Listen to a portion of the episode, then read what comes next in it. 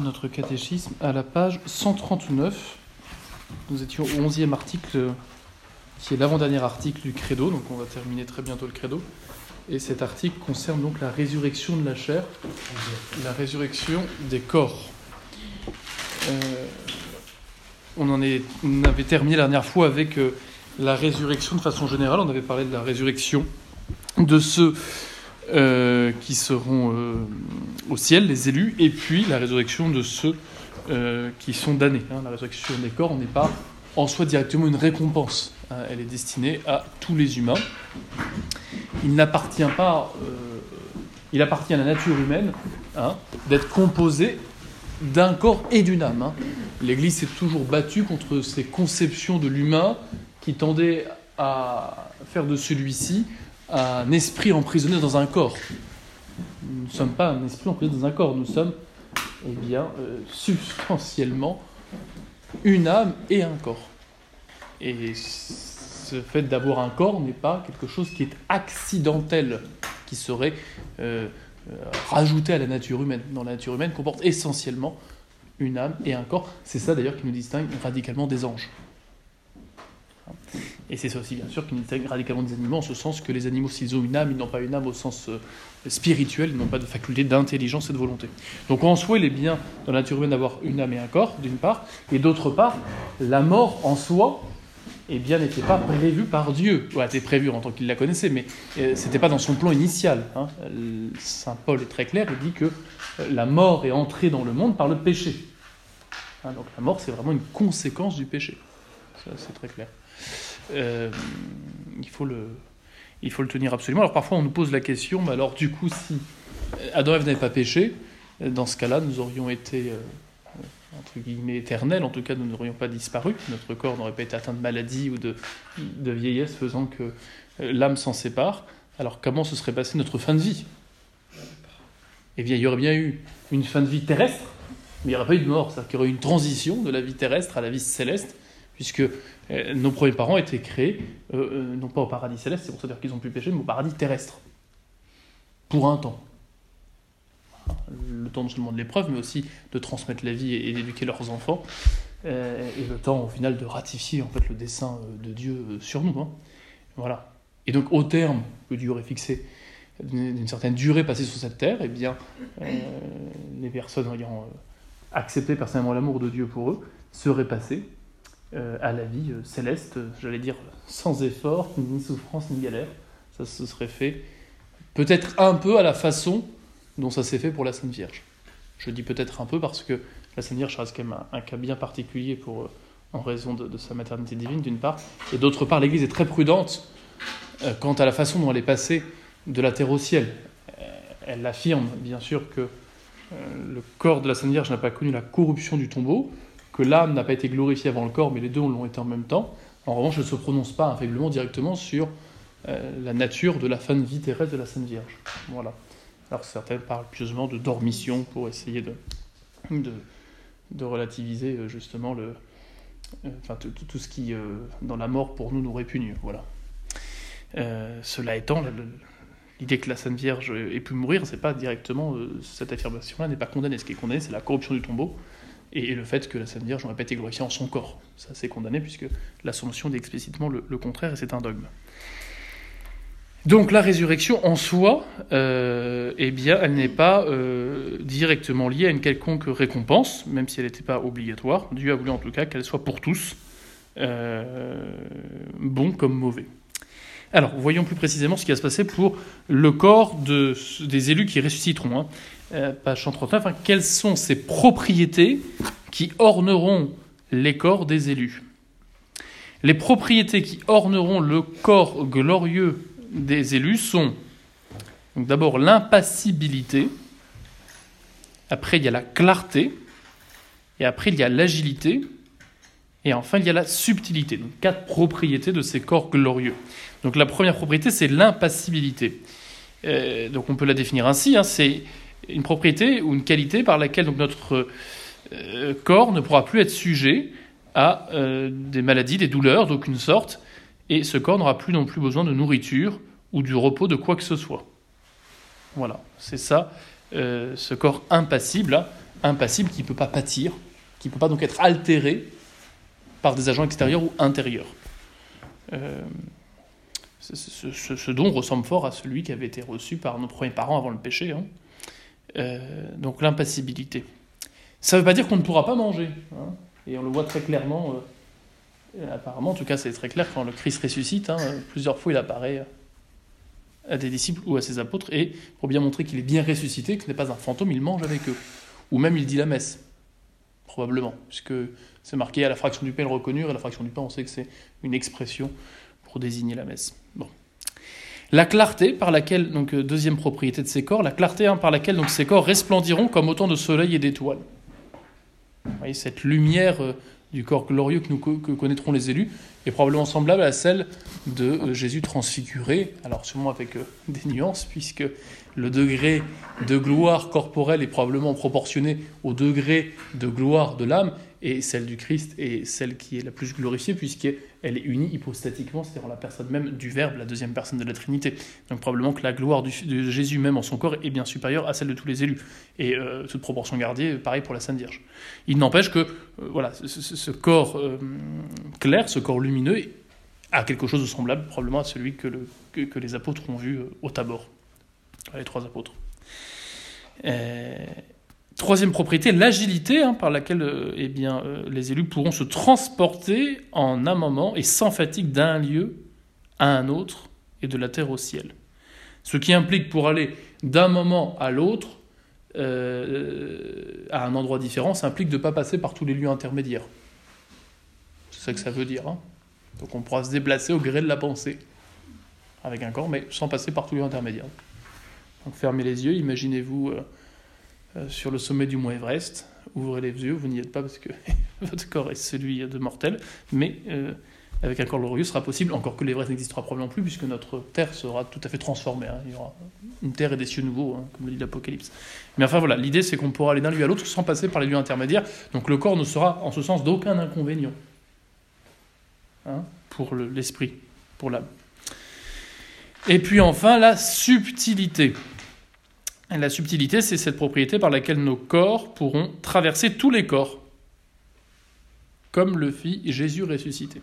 Euh, c'est la seule façon d'expliquer qu'il arrive au Cénacle alors que les portes sont fermées. D'ailleurs, l'évangéliste se plaît à le préciser euh, au moins 3-4 fois dans le même euh, passage, disant que eh bien, le Christ a passé ce Cénacle alors qu'ils étaient enfermés. Et donc ça veut dire que comme il n'a pas cessé d'avoir un corps dans le, temps où il, est, où il est passé d'un lieu au Cénacle, il est bien arrivé avec son corps au-delà, euh, au travers euh, de ces murs. Voilà pour ce qui est donc des corps euh, glorieux. Vous voyez, ils seront d'aucun inconvénient. Au contraire, ils participeront en fait hein, de notre joie, de notre béatitude. Et, et, cela est heureux puisque, encore une fois, nous ne sommes pas des anges, nous sommes des humains et ça implique que notre corps eh bien, euh, et sa part, soit de récompense pour ceux qui ont fait le bien avec, soit de châtiment pour ceux qui ont fait le mal avec. Le corps est l'instrument de l'âme.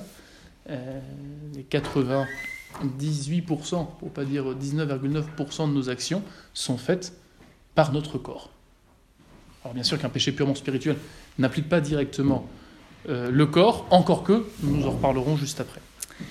Voyons maintenant ce qu'il en adviendra pour le corps des damnés. Comment seront les corps des damnés?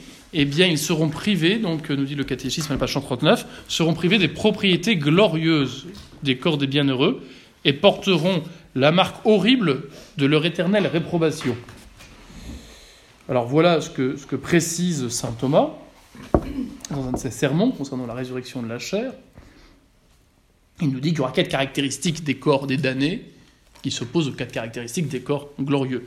Donc, euh, ils seront euh, leurs corps seront noirs, nous dit saint Thomas, en citant Isaïe, leur visage entièrement brûlé, donc ils seront soumis à la douleur et toujours dans le feu. Leur verre ne mourra pas et le feu ne s'éteindra pas, ils seront en horreur à toute chair, reprenant encore Isaïe chapitre 66. Donc ils ne seront pas passibles, ils ne seront pas impassibles, mais leurs corps seront au contraire passibles et douloureux. Donc la résurrection des corps, pour le coup, euh, sera euh, pour eux l'occasion d'un surcroît de souffrance. Ils seront pesants. Hein. Là, en effet, dit saint Thomas, leur âme sera comme enchaînée à la pesanteur de leur corps, pour lier de chaînes leur roi, d'entrave de faire leur euh, glorieux. Donc il est ici le psaume 149, 8. Donc ils seront liés euh, comme, euh, comme par des chaînes, par leur corps, qui leur empêcheront en fait d'aller se déplacer au gré de leur, pensée. Donc ils ne seront pas, ils ils ne seront pas agiles. Et puis ils seront charnels, dit saint Thomas, à mes corps. Leur bétail pourrira dans son fumier. Donc les cite Joël au chapitre 1, verset 17. Donc c'est ce qui s'oppose bien sûr et à la clarté et à la subtilité. Voilà. Ainsi que la noirceur de leur corps qui s'oppose à la clarté. Donc ils seront passibles, ils ne seront pas agiles, ils ne seront pas subtils, et ils seront source d'une souffrance euh, supplémentaire. Euh, et une souffrance et une douleur qui euh, ne causera jamais leur mort. Hein. c'est bien ça la, dimension, la propriété de l'enfer qui le rend encore plus terrible et réellement infernal, c'est que c'est un lieu dans lequel duquel on ne sort pas. Voilà. Euh, j'en ai fini pour la résurrection de la chair. Euh, je rappelle que cette résurrection, hein, euh, il, elle précédera le jugement dernier. Hein. D'abord, voyez, on aura la, parousie, le retour glorieux de Jésus. Après, on aura la résurrection de la chair. Jésus qui va ressusciter les hommes. Après, on aura le jugement général. Et après, après, à proprement parler, la fin des temps.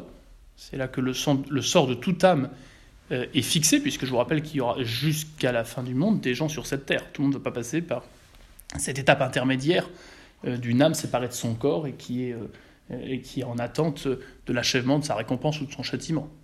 Et puis enfin, il y aura donc la fin du monde avec euh, création d'un ciel et d'une terre nouvelle, hein, sur l'Apocalypse chapitre 21, euh, verset 1, et puis Isaïe, euh, voilà, chapitre 65, verset 17. Donc le retour de Jésus, la résurrection de la chair, le jugement général, la fin des temps où le sort de toute âme est fixé, y compris celle qui demeurait sur cette terre, qui n'était pas morte, et puis la fin du monde après en parler avec une création d'une terre nouvelle. Voilà un petit peu, si vous voulez, le déroulé de ce qui nous attend. Euh, à la fin du monde. Euh, on comprend encore une fois que la résurrection de la chair est avant le jugement général, puisqu'il s'agit justement d'être rétribué en, en son corps, d'une part, et d'autre part, il s'agit aussi par ce jugement général de restaurer la gloire de Dieu, bafouée par le péché, le péché ayant une dimension collective. Hein. C'est-à-dire que le jugement général n'ajoutera rien en soi au sort de l'élu ou du damné, bien sûr. En revanche, il est nécessaire pour deux raisons. La première parce que, euh, encore une fois, euh, l'homme est un animal. Euh, est animal rationnel, mais c'est aussi un animal, il a un corps, donc il se doit d'avoir sa récompense, son châtiment en son corps, et c'est au jugement qu'il recevra ce châtiment, cette récompense. Et puis d'autre part, l'homme est un animal social, donc il est partie d'un tout, hein, qui est la société, tant civile que, religieuse, et le bien ou le mal qu'il fait a une répercussion sur l'ensemble. Hein. Un vrai ermite n'existe pas. tout ce que nous faisons, euh, va appauvrir d'une certaine façon l'humanité en la privant d'un bien qu'on aurait pu faire, ou va l'enrichir. Et cela étant plus vrai dans l'ordre de la grâce, de la communion des saints, lorsqu'un membre de l'Église fait un péché, eh bien, non seulement il n'apporte pas un mérite qu'il aurait pu apporter par une bonne action, en résistant à la tentation, et en plus de cela, eh bien, il, euh, il appauvrit, si je puis dire, euh, eh bien, le, trésor de la communion des saints, hein, le trésor de ses mérites, et, d'une certaine façon, du coup, il porte préjudice hein, euh, eh bien, à, tous les autres membres de l'Église qui ne pourront pas bénéficier de son action. Et quant à la gloire de Dieu, bah, il lui enlève quelque chose dans la mesure où, non docile à l'action de la grâce, il n'exprime pas la bonté de Dieu qu'il devrait exprimer en consentant au, plan de Dieu sur lui, qui implique bien sûr d'éviter le péché et de faire le bien.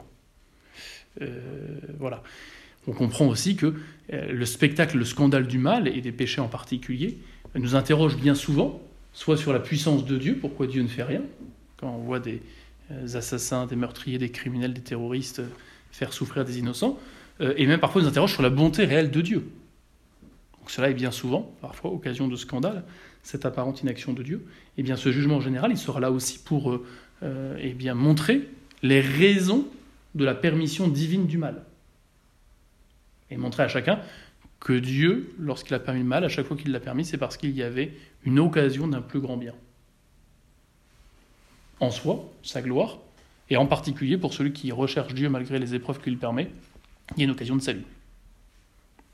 Vous voyez, le jugement général, en ce sens, sera un petit peu le moment où on retournera la grande toile de l'histoire de l'humanité qui paraît bien décousue, bien, bien, bien moche, bien laide, sous bien des aspects en tout cas. Lorsqu'on voit une tapisserie à l'envers, hein, c'est pas, pas très beau, on la mettrait même pas dans son garage. Et quand on la retourne, en revanche, on se dit waouh, c'est magnifique. Euh, je comprends maintenant pourquoi c'était comme ça. Bon, bah, c'est un peu l'effet qu'on aura au jugement général. Vous voyez, souvent on a parfois le, l'impression euh, de se dire, enfin l'impression ou l'idée de se dire, euh, mais est-ce que ce serait pas un peu du voyeurisme de voir tous les péchés de tous les hommes, de tous les temps, de tous les lieux, et puis qu'est-ce que ça va nous apporter? On a déjà assez notre propre misère. Eh ben, ce sera pas du tout, il n'y aura pas de curiosité mal placée, ce ne sera pas du tout par voyeurisme, notre sort sera fixé et, on, ne, pourra que se réjouir, du, quoi qu'il en soit, de la justice de Dieu s'exerçant en enfer ou de sa miséricorde pour ceux qui sont au ciel.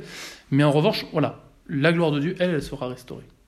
Et donc on, remerciera Dieu justement de l'exercice coordonné, harmonieux et glorieux de sa miséricorde et de sa justice. Pour tous les vivants qui auront tous eu l'occasion réelle de se sauver par la grâce de Dieu qui ne fait des fois à personne. Et le jugement particulier? Le jugement particulier, lui, il est au terme, on va pas en reparler, on en a parlé la dernière fois, il est au terme de notre vie hein, euh, terrestre. On va en reparler juste un peu après pour la question de la mort. Et euh, ce jugement, lui, il ne nous concerne que nous. Alors, il nous concerne nous aussi dans notre rapport aux autres, bien sûr. Mais il ne donne pas la connaissance du bien et du mal qu'ont fait les autres. Voilà. Alors, il est, il est décisif, parce qu'encore une fois, le jugement général ne change rien au sort de ceux qui ont déjà vécu le jugement particulier parce qu'ils sont morts avant la fin du monde. Donc euh, le jugement général ne fera que faire connaître euh, ce qu'il est de notre jugement aux autres, nous fera prendre connaissance des autres jugements concernant les autres, et puis il, euh, sera l'occasion bah, de répercuter cette sentence qui avait été prononcée au jour de notre mort sur notre corps qu'on aura récupéré. Voilà. Mais on est d'accord, le jugement général, effectivement, ne, change rien au sort de celui qui a déjà été jugé étant mort avant la fin du monde. Voilà. Euh, nous passons donc au chapitre 13 qui correspond au 12e article de notre credo. Donc c'est le dernier article, hein, on va le terminer aujourd'hui, ce credo, euh, ce qui nous permettra de passer à la prochaine fois au euh, commandement. Alors, que nous enseigne le dernier article, la vie éternelle? Le dernier article du credo nous enseigne qu'après la vie présente, il y a une autre vie, où éternellement heureuse pour les élus dans le paradis, ou bien éternellement malheureuse pour les damnés dans l'enfer. Alors on pourrait, euh, non pas contester, mais comment dire, déplorer une imprécision, vous voyez, dans l'emploi de ce terme vie éternelle, parce que d'un côté, bien sûr que la vie éternelle, c'est la vie à venir, si on veut l'opposer à notre vie ici-bas, qui est la vie temporelle, temporaire. Notre vie terrestre a un terme, la vie éternelle, on n'aura pas. Euh, qu'elle soit euh, pour le plus grand des malheurs des damnés ou pour le plus grand bonheur des élus. Mais on pourrait aussi objecter que, en disant que la vie éternelle, c'est quelque chose qui est commencé dès ici-bas. voyez? Euh, Et ça, je crois qu'il faut plutôt adopter cette perspective si on veut comprendre que le ciel n'est que l'éclosion dans la gloire de l'amitié nourrie et vécue ici-bas. Et en ce sens, c'est ce que dit Sainte Thérèse, je ne meurs pas, j'entre dans la vie. En fait, j'achève ma course. Hein euh, commencé euh, ici-bas par le baptême et, et vécu jusqu'à l'instant de la mort. Euh, le Christ dit, je crois, en Saint Jean, hein, la, vie éternelle, c'est qu'il te connaisse et qu'il croit en celui que tu as envoyé. Hein. La vie éternelle, c'est la participation à la vie même de Dieu, qui est une vie de connaissance et d'amour de lui-même. Et bien sûr, cette vie intratrinitaire, on ne peut la recevoir indépendamment de l'action directement de Dieu qui nous donne la grâce, la grâce sanctifiante, qui est cette participation créée à l'incréé, cette participation créée à la vie même de Dieu. Vous voyez, un peu comme on prend l'exemple au catéchisme pour enfants de la sève qui va du tronc aux branches de l'arbre. Nous sommes greffés sur le tronc, sur la Trinité par la grâce, qui est cette sève qui coule en nous cette vie même de Dieu. Donc en ce sens, la vie éternelle, comme c'est la vie de Dieu, contemplée dans la vision au ciel, mais réellement partie par la grâce ici-bas, ben, elle est déjà commencée.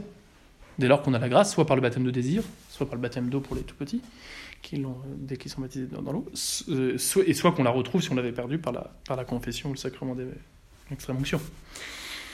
Donc, euh, donc voilà, ne nous méprenons pas sur ce terme vie éternelle qui, bien sûr, qu'on peut opposer à vie temporelle, temporelle et donc qui en ce sens commence après la mort, mais qui à mon avis doit être plutôt compris au sens euh, plus strict comme étant la vie de ceux qui participent à l'amitié divine. Alors c'est sûr que dans ce cas-là, vie éternelle, on la réserve pour les élus, qui sont déjà ici-bas, si je puis dire, pour, pour, les, pour, les, pour ceux qui sont en état de grâce. Voilà. Donc là, on exclut du coup, effectivement, dans ce cas-là, de la vie éternelle, les damnés. Or là, le catéchisme prend précisément le mot vie éternelle dans un sens beaucoup plus large, euh, incluant tant celle des damnés que celle des élus.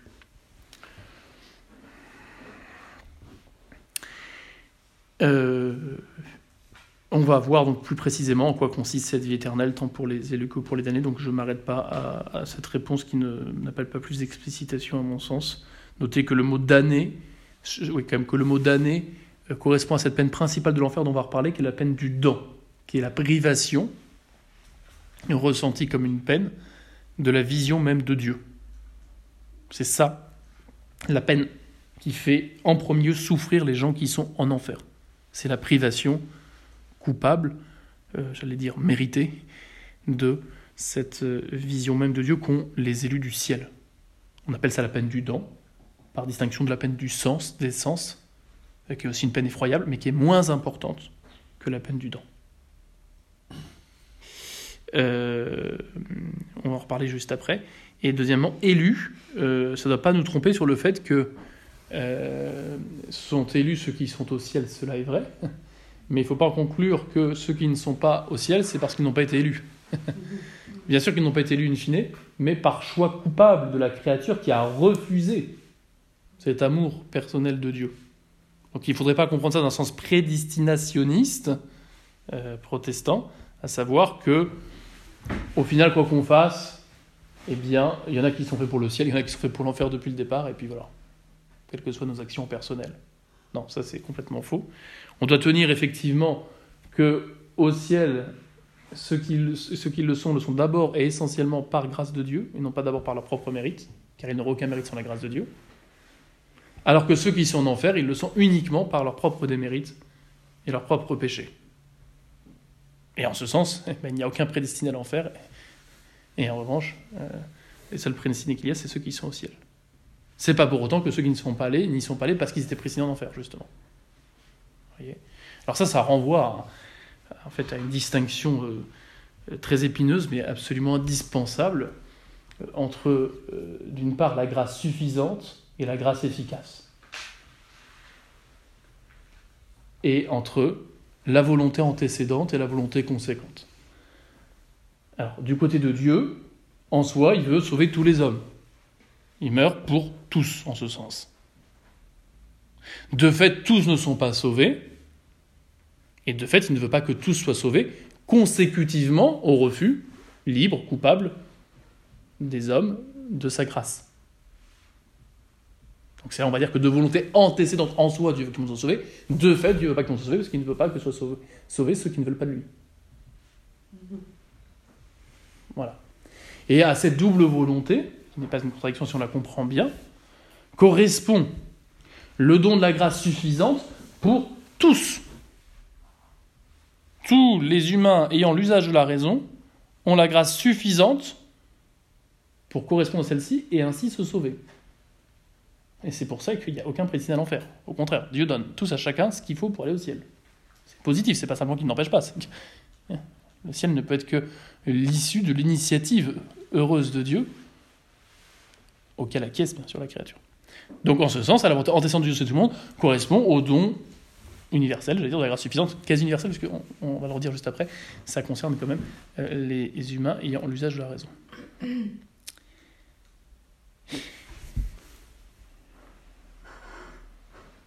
Et il donne la grâce efficace uniquement à ceux qui acceptent librement la grâce suffisante. Puisque la grâce efficace, c'est cette grâce qui fait éclore la grâce suffisante à, la condition de l'acquiescement de la créature. Alors, un exemple euh, très parlant, je trouve, hein, je prends Garrigou-Lagrange, c'est l'exemple, vous voyez, du fruit et euh, de l'arbre en fleurs.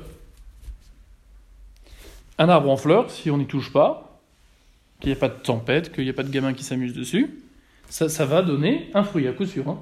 Il y a tout ce qu'il faut pour que la fleur devienne un fruit. Donc, il y a en soi, euh, c'est suffisant, la fleur est suffisante, dès qu'elle est, euh, tant qu'elle reste connectée à l'arbre, c'est suffisant pour qu'elle devienne un fruit, même s'il n'est pas encore un fruit. Eh bien, analogiquement, c'est la même chose. Dieu donne à chacun, voyez, ce qu'il faut pour devenir un beau fruit dans son royaume, mais on peut mettre un obstacle en balançant de la grêle ou en arrachant la fleur. Alors cette distinction, il faut la tenir, pour tenir à la fois que la grâce n'échoue jamais, et que ceux qui sont élus le sont que par grâce, ils sont d'abord par grâce, et en même temps tenir que ceux qui euh, sont damnés, ils le sont bien, pas parce qu'ils n'ont pas reçu de grâce à la base, mais qu'ils ont refusé que la grâce suffisante devienne efficace. C'est-à-dire leur permettre de fait de produire l'acte qui va les sauver.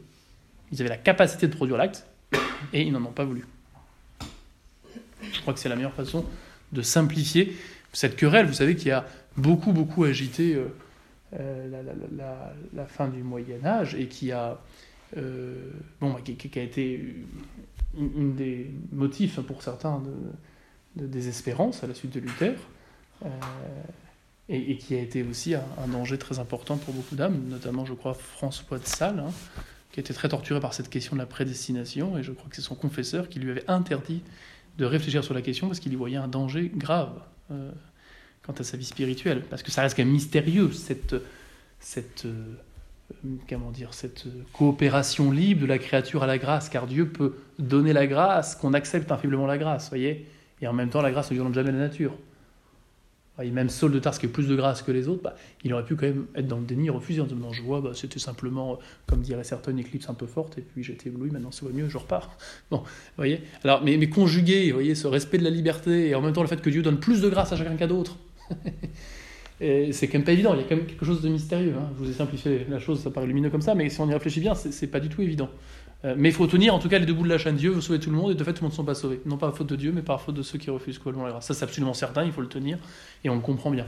De là comprendre exactement la nature de la coopération entre la créature libre et, la grâce qui précède toujours la bonne action, euh, là c'est plus, plus difficile et il y a eu des milliers de pages qui ont été écrites par, plein de théologiens sur cette question et, bien sûr ce n'est pas lieu aujourd'hui de les expliciter, je ne sais d'ailleurs moi-même pas lu. Pouvons-nous comprendre le bonheur du paradis Nous ne pouvons pas comprendre le bonheur du paradis parce qu'il surpasse les connaissances de notre esprit borné. Alors borné, ça ne veut pas dire crétin, hein, mais borné, ça veut dire qu'il est limité, comme tout esprit créable et créé. Et parce que les biens du ciel ne peuvent pas se comparer aux biens de ce monde. Nous connaissons par nos... Tout ce que nous connaissons, je vais dire après, on le connaît par nos sens. Alors nous pouvons accéder à des vérités spirituelles par mode de raisonnement, mais les premières vérités à partir duquel on va partir seront toujours issues d'idées qui sont elles-mêmes extraites d'images, qui sont elles-mêmes formées par eh bien, les informations sensorielles. Donc on a toujours plus de difficultés à parler de réalité purement spirituelle lorsque eh bien, le lien avec notre expérience sensible n'est pas euh, immédiat. Et c'est ça la difficulté qui fait que le mystère de la Trinité, le mystère euh, bah, justement du ciel, ça, nous dépasse. Encore plus que les autres mystères, si je puis dire. Voyez? Euh, c'est pour ça aussi que le Christ compare très souvent au royaume des cieux avec l'aide de le ciel, euh, les deux d'ailleurs, parce que le royaume des cieux est plus large que le ciel, hein. vous savez que le royaume des cieux c'est d'abord l'Église, hein. euh, et bien il prend souvent des paraboles, hein. des, des, histoires fausses racontant des choses de vraies à l'aide d'images. c'est un vrai problème. C'est un vrai problème parce que euh, si on avait une idée plus précise de ce qu'était le ciel, on serait grandement aidé pour pas faire le mal. Parce que le problème en fait du pécheur, c'est qu'il est pressé d'être heureux. C'est ça qui fait qu'il pêche. C'est qu'il veut être heureux complètement maintenant. Et que ce complètement maintenant, c'est une utopie, ce n'est pas possible. Mais sous le poids des mauvaises habitudes, des passions, du mauvais exemple du monde, il peut se faire berner d'illusion en illusion, de péché en péché, pensant qu'enfin il va trouver le bonheur. Et c'est la spirale. Et, ça, c'est dramatique. Alors que si on avait fait tous l'expérience de quelque chose qui ressemblerait au ciel, je dis pas du ciel parce que ce serait contradictoire de penser qu'on puisse en sortir, mais de quelque chose qui ressemblerait au ciel, probablement qu'on serait beaucoup plus marqué par euh, le fait que les bonheurs terrestres sont bien rien par rapport à ce qui nous attend et que par conséquent, ça vaut la peine d'attendre le vrai bonheur plutôt que de vouloir le vrai, des faux bonheurs tout de suite, au risque d'être malheureux pour l'éternité. Saint Paul le dit d'ailleurs hein, dans une de ses expériences mystiques. Il dit que c'est indescriptible, qu'il n'est pas permis à l'homme de répéter ce qu'il a vu, mais il dit que c'est incomparable et qu'il se réjouit de ses souffrances tellement c'est rien par rapport à ce qu'il attend de gloire. C'est bien quand tout va bien, mais quand tout va mal, euh, on se dit qu'il est un petit peu désincarné ou fou. Ou... Bon, et oui, mais lui, il a une expérience quasi sensible de, quelque chose qui se rapproche du ciel, ce qui n'est pas notre cas. Hein. Alors, est-ce que la solution, du coup, pour pas pécher, c'est de méditer sur l'enfer C'est une des solutions pour arrêter ces bêtises, mais ça tient pas sur la durée. Parce qu'encore une fois, on est dans le temps. Donc, on a beau savoir que ça va faire très mal, comme c'est à la fin. donc voilà, l'enfer, ça peut être, vous voyez, ça, ça peut calmer. Tel, tel quelqu'un qui se comporte comme un ado et qui a besoin d'un bon coup de douze pour lui faire prendre conscience hein, de la conséquence de ses actes. C'est très important. C'est pour ça que Saint Ignace commence eh bien, ses retraits de Saint Ignace, ses exercices par, la méditation de l'enfer. Mais enfin, on ne vit pas toute une vie de fuite du mal hein, et du péché. je le dis très souvent en prédication, mais je crois qu'il faut se l'ancrer. Hein. Le pécheur, c'est pas quelqu'un qui veut être malheureux, c'est quelqu'un qui veut être heureux. Mais encore une fois, tout de suite, maintenant, et complètement, ce qui est une utopie.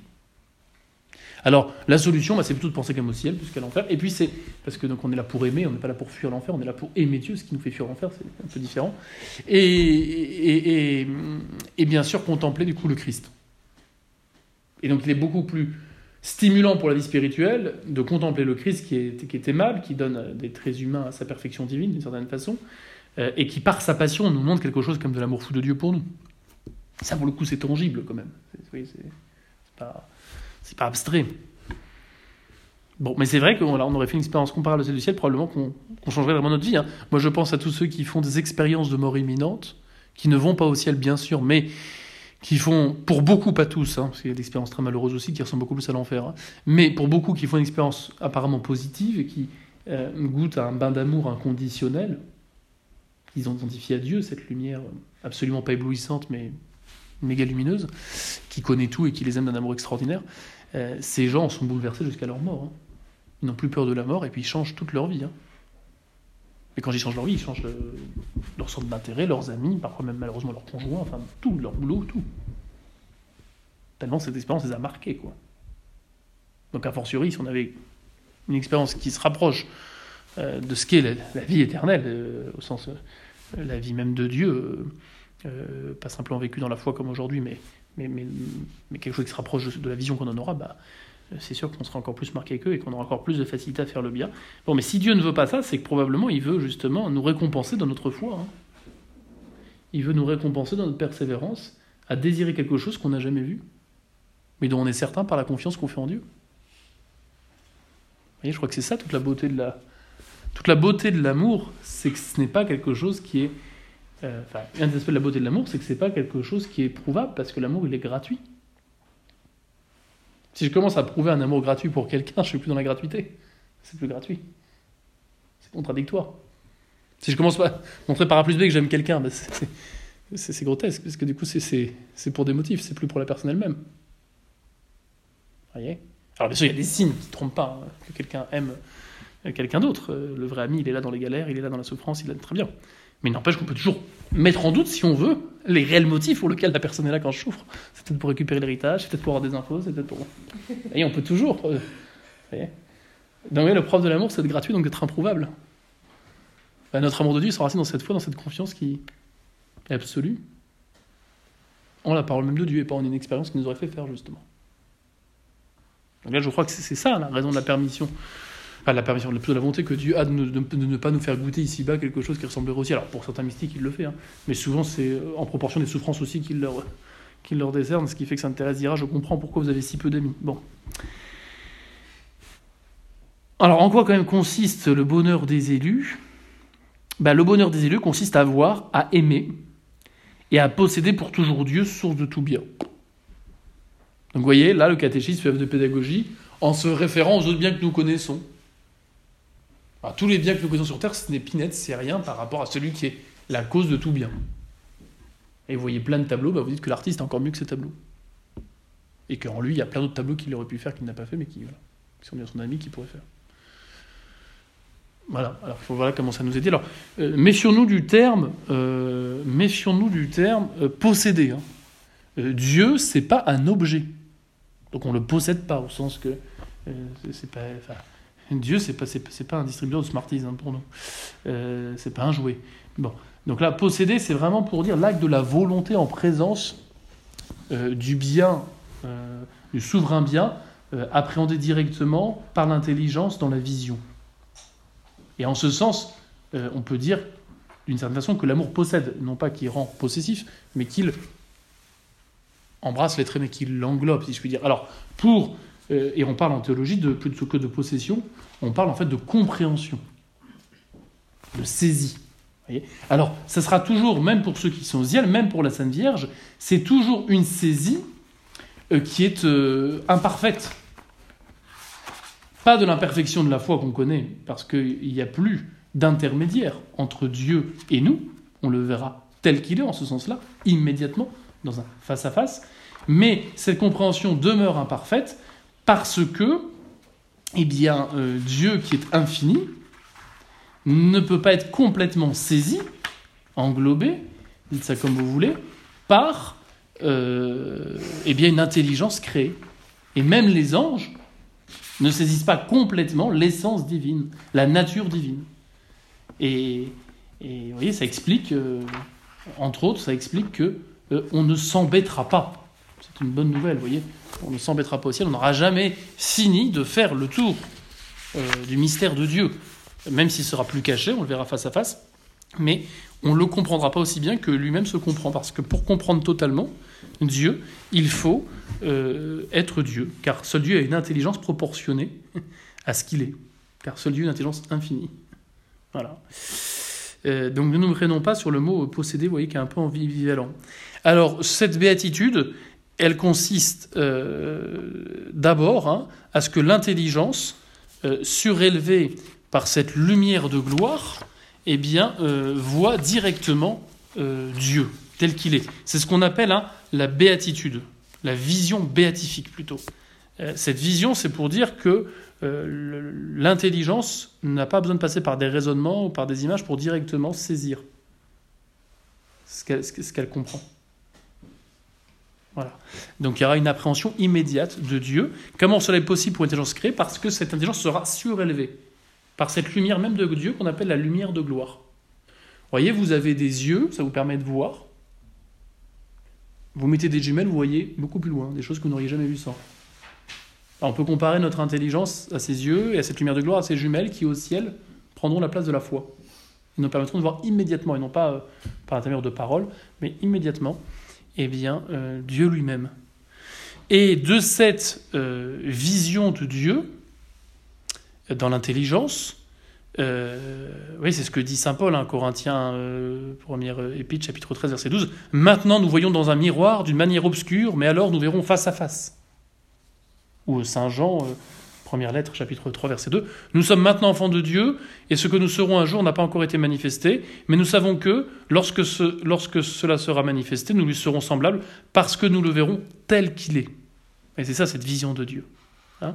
et donc, je disais que cette vision de Dieu qu'on appelle la vision béatifique, qui concerne l'intelligence, eh bien, elle, est, elle rejaillit directement sur la volonté qui sera dans la béatitude, qui aura donc, qui goûtera ce bonheur corrélatif à cette compréhension immédiate, bien qu'imparfaite, de Dieu. Vous voyez C'est une joie qui sera proportionnée à, euh, cette, euh, cette satisfaction de l'intelligence, d'être en présence euh, de l'être infini, et plus que de l'être infini, de Dieu dans son, tel qu'il est dans son intimité, de Dieu Trinité.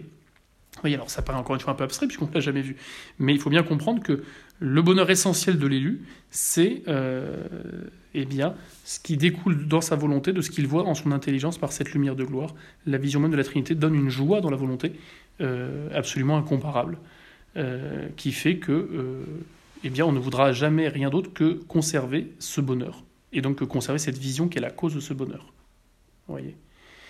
Et le propre de cet état, c'est que on sait très bien qu'on n'en sortira jamais. Donc on n'a pas la crainte de la perte de ce bonheur, qui serait autrement un bonheur imparfait, parce que si on a peur de perdre le bonheur, n'est pas complètement heureux.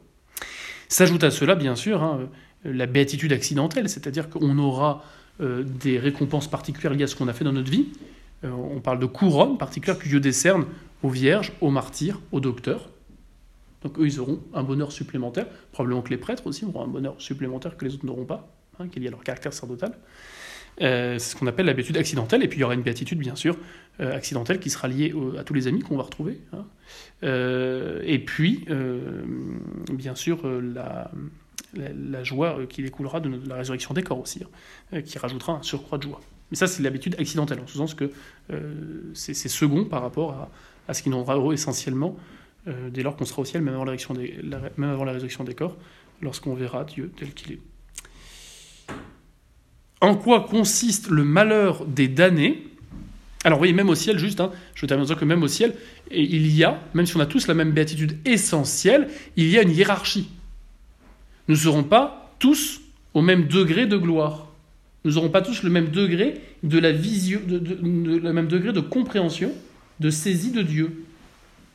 Cela sera proportionné probablement, d'une part, bah, à la capacité initiale de notre intelligence. On n'est pas tous aussi intelligents. On ne voit pas pourquoi ça serait effacé au ciel. Et d'autre part et surtout, ça sera proportionné au degré de mérite.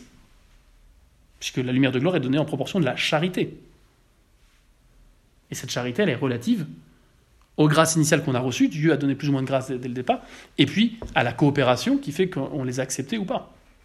Quelqu'un qui toute sa vie a fait le bien, à degré de ferveur égal, probablement bah, sera plus heureux au ciel que quelqu'un qui s'est converti sur son lit de mort. Sauvé extremis par le passage d'un prêtre. Les deux seront en présence du même Dieu et le verront immédiatement, mais probablement que le degré de compréhension, de saisie, de, vision, de je sais pas comment dire, de, vous voyez, quand on voit un paysage, on peut le voir plus ou moins nettement. Vous voyez? Bah, De la même façon, on peut voir Dieu plus ou moins euh, précisément, plus ou moins euh, complètement, si je puis dire. Et eh bien, cette vision du plus ou moins euh, complètement, euh, qui est toujours comme une vision immédiate de Dieu, bah, elle dépend du degré de mérite. Et le degré de mérite dépend non seulement du degré initial de grâce que Dieu nous a donné, mais aussi de notre libre coopération à celle-ci. Et en ce sens, la Sainte Vierge bah, est plus glorifiée au ciel et a une joie qui découle de sa vision plus parfaite euh, qu'elle a de Dieu que tous les autres, qui ont une vision moins parfaite de Dieu, donc qui ont une joie moins parfaite. Vous voyez, donc il n'y a pas de. Même au ciel, il n'y a pas de communisme. Vous voyez bon. En quoi consiste ce malheur des damnés? Le malheur des damnés consiste à être toujours privé de la vue de Dieu et puni par d'éternels tourments dans l'enfer. Euh, donc, euh, euh, cet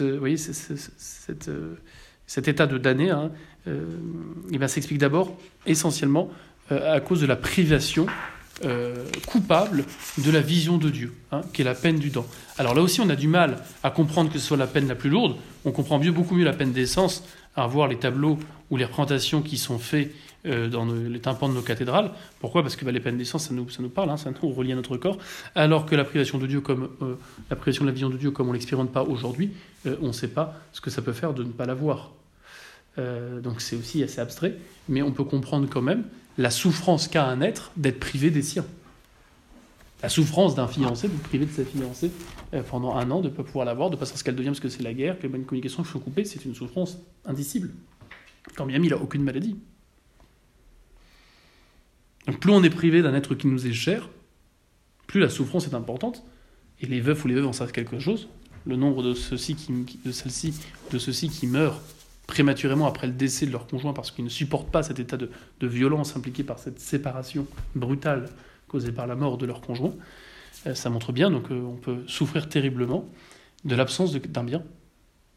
donc Dieu qui est le bien infini, en souffrir, euh, comprendre cela et souffrir et, en être privé, en comprenant que c'est coupablement qu'on s'est privé de ce bien infini, ben, ça provoque nécessairement une peine qui est indicible.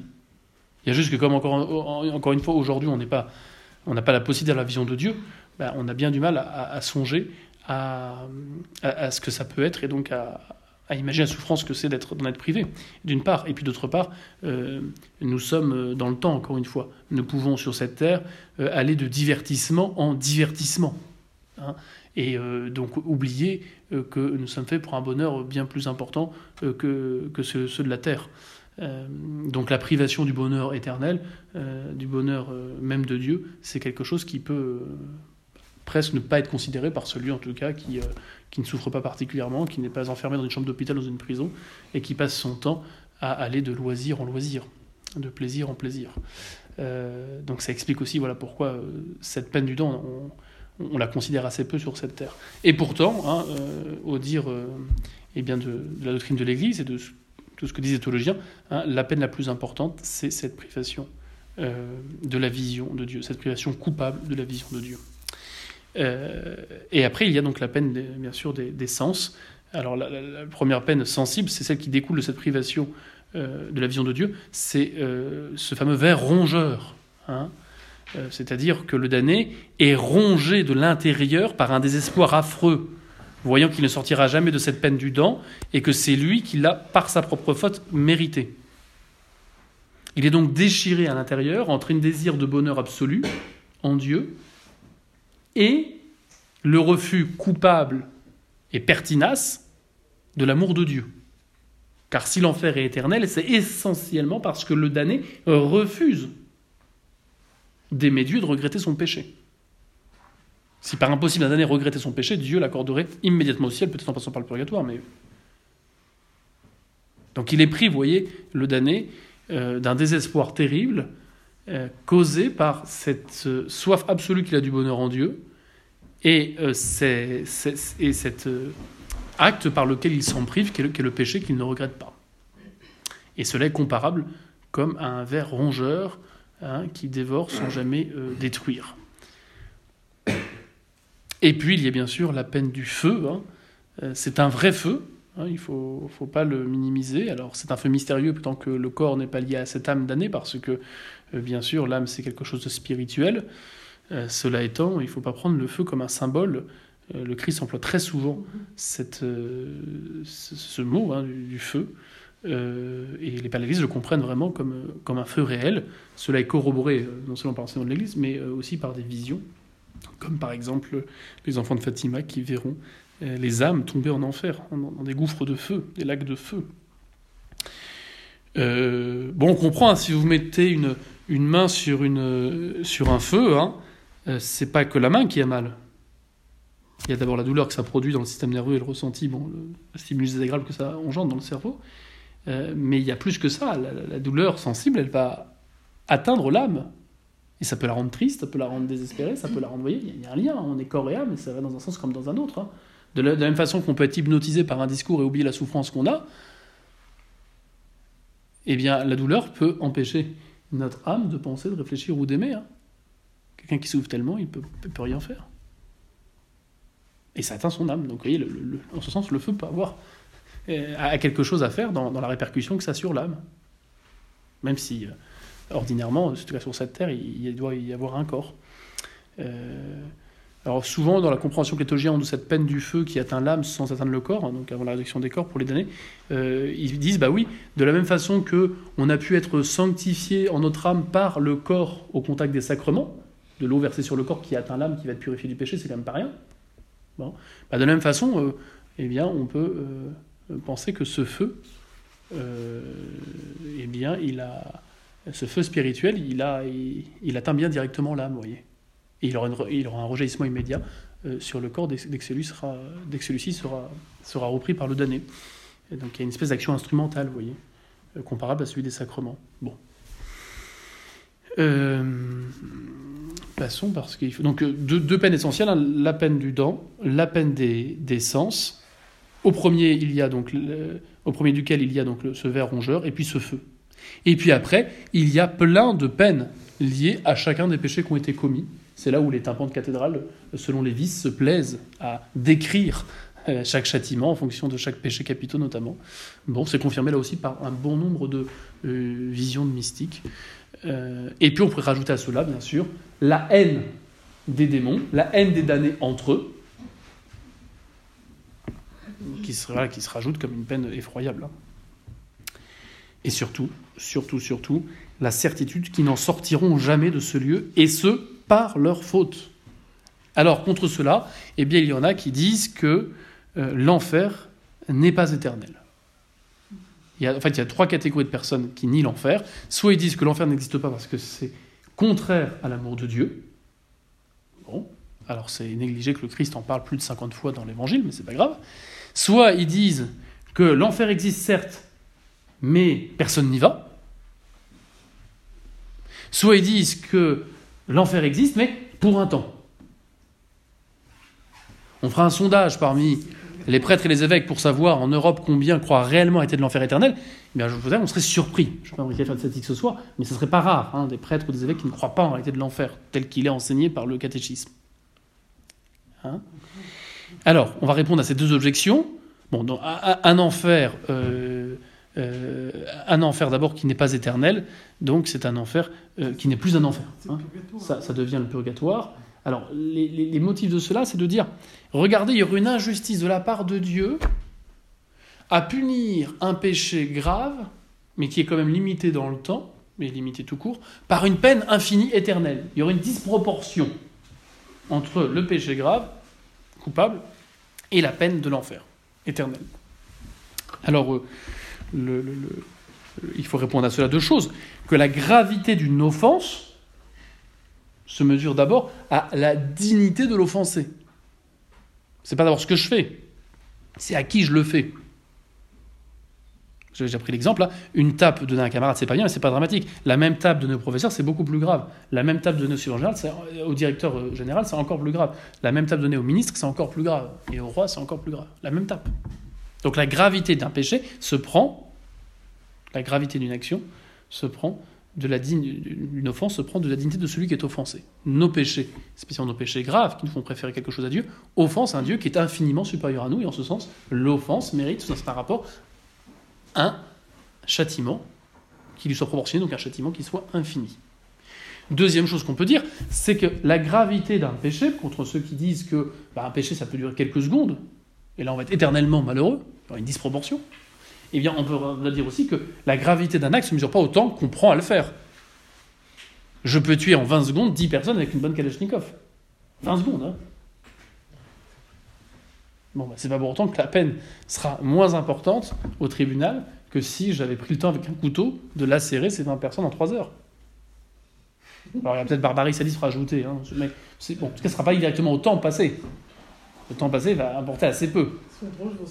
Bon, non mais c'est pour essayer de vous réveiller parce qu'il y en a qui s'endorment. Bon, donc euh, comprenons bien cela. Et enfin, disons que l'enfer n'est pas infini sous tous les aspects. L'intensité de la peine n'est pas infini.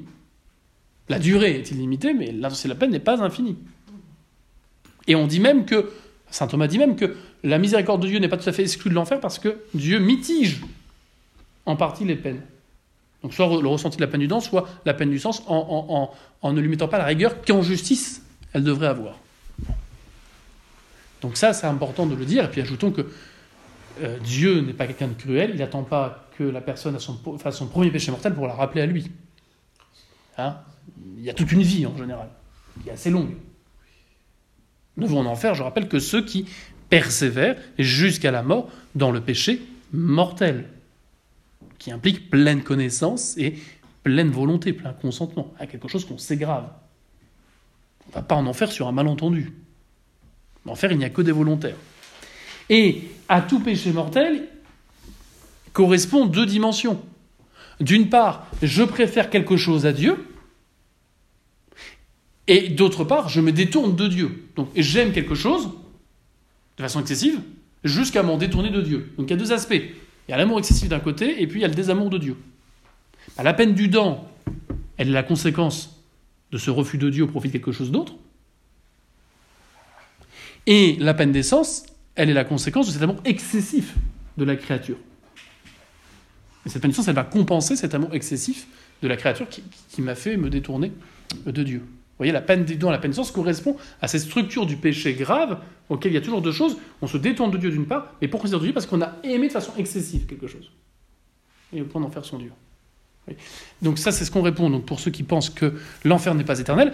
D'autre part, pour ceux, euh, et puis on pourrait enfin dire que pour ceux qui pensent que l'enfer est, pas éternel, comme vous le dites, ça, devient un purgatoire déguisé. Et euh, du coup, au final, qu'on fasse les pires choses sans s'en repentir ou les meilleures choses, euh, le sort définitif est le même pour, pour tous. Il a quand même une grosse injustice. Bon. Et puis, que répondre à ceux qui pensent que personne ne va en enfer? L'enfer existe. Ils croient dans les démons, parce qu'il existe, parce que c'est pas Dieu qui l'a créé. Mais personne n'y va. eh bien, euh, quand on fait argumenter ces gens-là, ils vous disent parce que, à l'instant de la mort, devant la lumière même de Dieu, ils ne peuvent résister à cet amour, ils ne peuvent que le ratifier, et ils sont ainsi sauvés de l'enfer. Voilà comment s'exerce ultimement la miséricorde de Dieu euh, devant quelqu'un qui sur terre aurait refusé jusqu'au bout de demander pardon pour ses péchés graves. Euh, ça, c'est encore présent dans des catéchismes dits conservateurs. Hein, comme par exemple le catéchisme Yucat, hein, qui avait accompagné je ne sais plus quel JMJ du temps de Benoît XVI. Bon. Ça, c'est erroné. C'est même hérétique. Hein euh, et c'est contradictoire. C'est contradictoire parce que, contrairement à ce qu'on peut penser, mourir, c'est vivre.